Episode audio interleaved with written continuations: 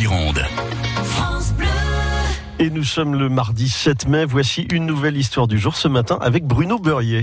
Ah oui, bonjour à tous. Il y a un peu plus d'une semaine, je vous parlais de la manière de lutter contre les orages de grêle euh, pour les viticulteurs girondins. Et ces dernières nuits, vous en êtes rendu compte, les températures négatives obligent ces viticulteurs à sortir l'artillerie lourde. La période est cruciale. Feuilles et bourgeons peuvent brûler en quelques minutes. Dans notre vignoble bordelais, chacun tente de sauver ses vignes. Alors vous avez plusieurs techniques, Nicolas. La première, c'est de brûler la plus traditionnelle des bottes de paille pour réchauffer le sol et la fumée permet en plus de protéger la parcelle. Une deuxième technique, ce sont les bougies et les chaufferettes. Il faut en positionner 300 à l'hectare. Vous en allumez 200 à 250 en fonction de la température qui monte ou qui descend. Ces bougies ont 12 heures d'autonomie.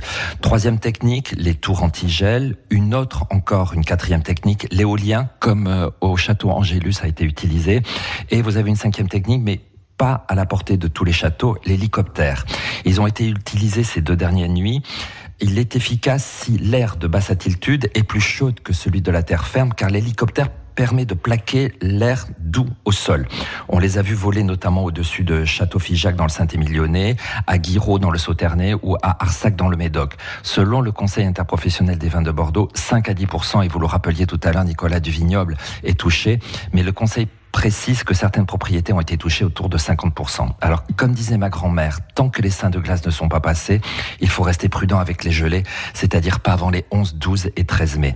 Et Nicolas, je vais vous faire une confidence. Mhm. Tout petit, je croyais que les seins de glace, c'était un dessert glacé en forme de sein et que ça devait être une recette super difficile oh, les fantasmes érotiques de Bruno ben, ben ouais, car ni ma grand-mère ni, ma mère n'en faisaient. Alors, je propose à nos pâtissiers de créer ce dessert. Et, et Nicolas, Pascal a bien créer la dune blanche sur la presqu'île du Cap Ferré. Oui, c'est vrai, donc tout est possible.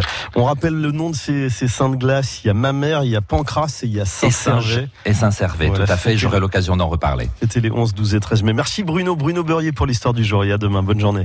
Bonne journée à vous.